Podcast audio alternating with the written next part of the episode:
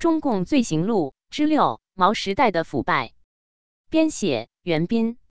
大纪元二零二一年四月十七日讯提到，今天中共的腐败，几乎没有人会否认，连中共自己都不讳言，公开承认很严重。但在相当一部分人看来，中共的腐败只是改革开放后才出现的，毛时代没有腐败。历史真是这样吗？最近读到一篇大陆著名党史专家杨奎松教授的访谈，文中列举了大量事实，富有说服力的证明中共的腐败并非始于改革开放，在毛时代就已存在，而且相当严重。据杨先生介绍，中共当政后实行的工资标准等级差别之大，不仅远高于民国政府，也远高于同时代的西方资本主义国家。但他认为，问题还不止在于工资收入的等级差。毛时代的等级差，更多的还不是表现在工资标准上。回顾一下历史，可以发现，五十年代初，随着按革命等级划分的供给制的取消和以干部级别为准绳的新金制的建立，不仅全面拉大了官民距离，而且严格官阶差序标准，通过把其他各种职务行政化。比照官阶规定相应待遇，建立起了一套官本位体制，官员享有合法化腐败的特权的最初级形式从此产生。在这套等级森严的体制下，中共官员的薪资级别分为二十四级，十二级以上为高级干部，十三级至十六级为中级干部，十七级以下者为普通干部。高级干部的特权包括取医疗、福利、保健。住房、商品和服务等一切消费均由国家供给，几乎不受限额规定。工资只作为其职务收入的象征而已。中级干部的待遇由国家部分供给，有配额规定，工资和部分消费需求相挂钩；而只有普通干部的待遇，普通百姓才相差无几，工资不再是象征，完全和消费需求相挂钩。特权与级别是对应的。不同级别相应有不同特权，在现实中，这种不同级别的干部在工资以外的待遇和享受标准极为细致复杂。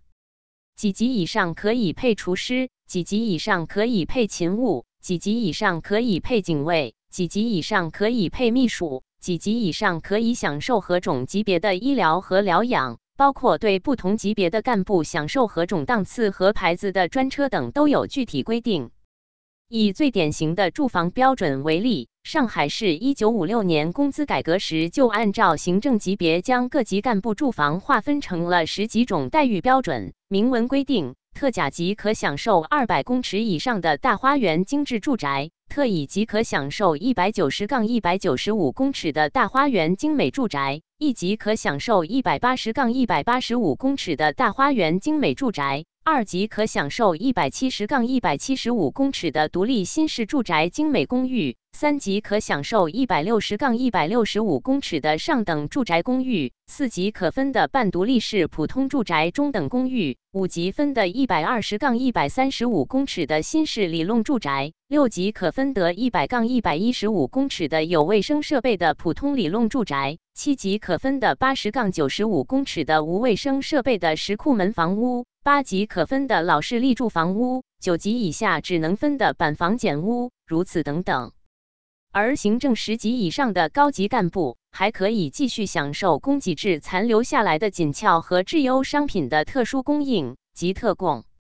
再以副食供应为例，八级、部级以上干部，细粮、鱼、肉、蛋等没有量的限制，基本能满足全家的需求；而八级至十二级级干部可以凭一个红皮供应证买到可以满足基本家人的精副食品和高级烟酒。这些东西在那物质极其匮乏的票证供应年代，对于一脸菜色的普通百姓而言，细粮、鱼、肉、蛋平时是见不到的。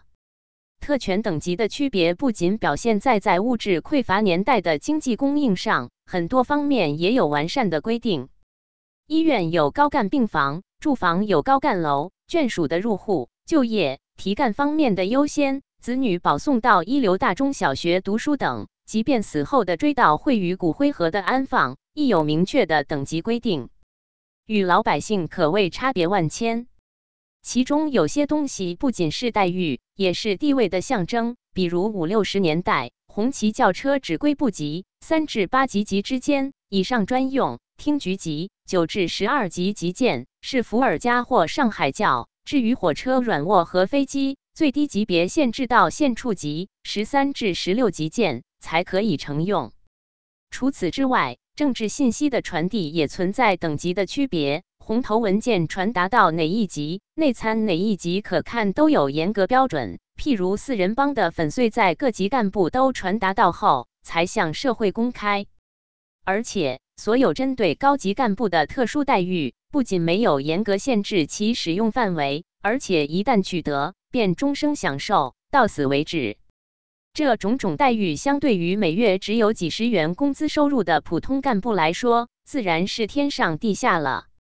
不过，文革前老百姓对中共高级干部的豪华腐朽生活可以说是不知情的，即使了解一点真实情况，也不会和腐败联系在一起，可能还觉得那是天经地义。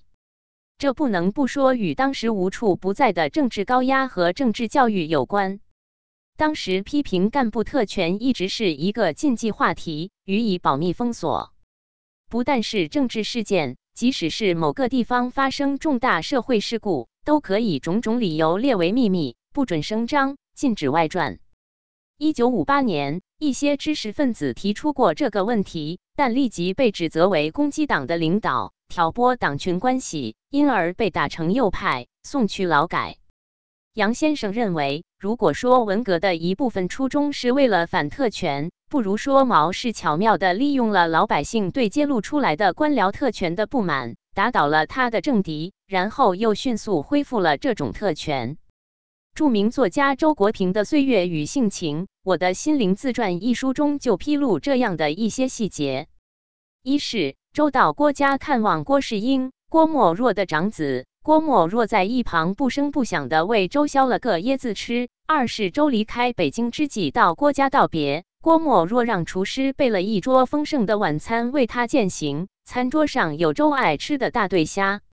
哪个年代，无论老百姓生活怎样窘迫，并不耽误高干们过着高贵奢侈、优雅的生活。即使在口称消灭特权的文革时代，那些未倒下的高干的生活也并没有受到多大影响。邓小平对此就严厉批评过。今天读来，也还有令人震惊之处。他。在一九八零年八月十八日中央政治局会议说，一九五八年以后，到处给中央同志盖房子，四人帮垮台后，还搞中南海地面工程，都造成很坏的影响，很大的浪费。就在文革高潮过后的七十年代初，一个与腐败相匹配、与权和力相联系的特殊名词“走后门”应运而生。从青年参军到知青回城上大学、分配工作。到购买配给的日用品，甚至开诊断，几乎每件事都可以走后门联系起来。走后门和关系是在分配型权力网络的产物。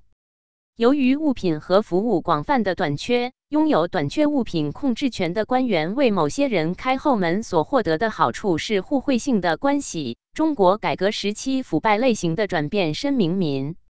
走后门现象说明了物资和机会的短缺，为掌握着资源分配大权的官员利用公权为自己谋私提供了制度性的条件。一转眼到了改革开放的年代，随着八十年代以来的经济改革，在权力市场化和权力资本化的过程中，权力腐败已不再像过去那样扭扭捏捏，基本形成了一个依靠权力致富、生活奢华的既得利益阶层。而占大部分人口的农民、城市居民的中低阶层，则生计日益艰难，社会严重分化已成不争的事实。从毛时代的腐败到改革开放时代的腐败，中共的腐败经历了一个复杂的演变过程。总的趋势是腐败越来越严重，如今可以说已经到了无官不贪的地步。而造成腐败的根源，则是中共对权力的垄断，是中共一直固守至今的一党专政。针对这种情况，杨奎松先生指出，腐败现象从最初的隐蔽到肆意横行、四处泛滥，直指存在耗尽执政党和政府全部信誉的危险，并非能割裂开来看，从点扩散至面，是这个体制逐渐演进的结果。不要以为这是在新时代权力蜕变的结果。今日的腐败，恰恰是过去权力的延伸和演化，是过去腐败的延伸和补充。责任编辑：高毅。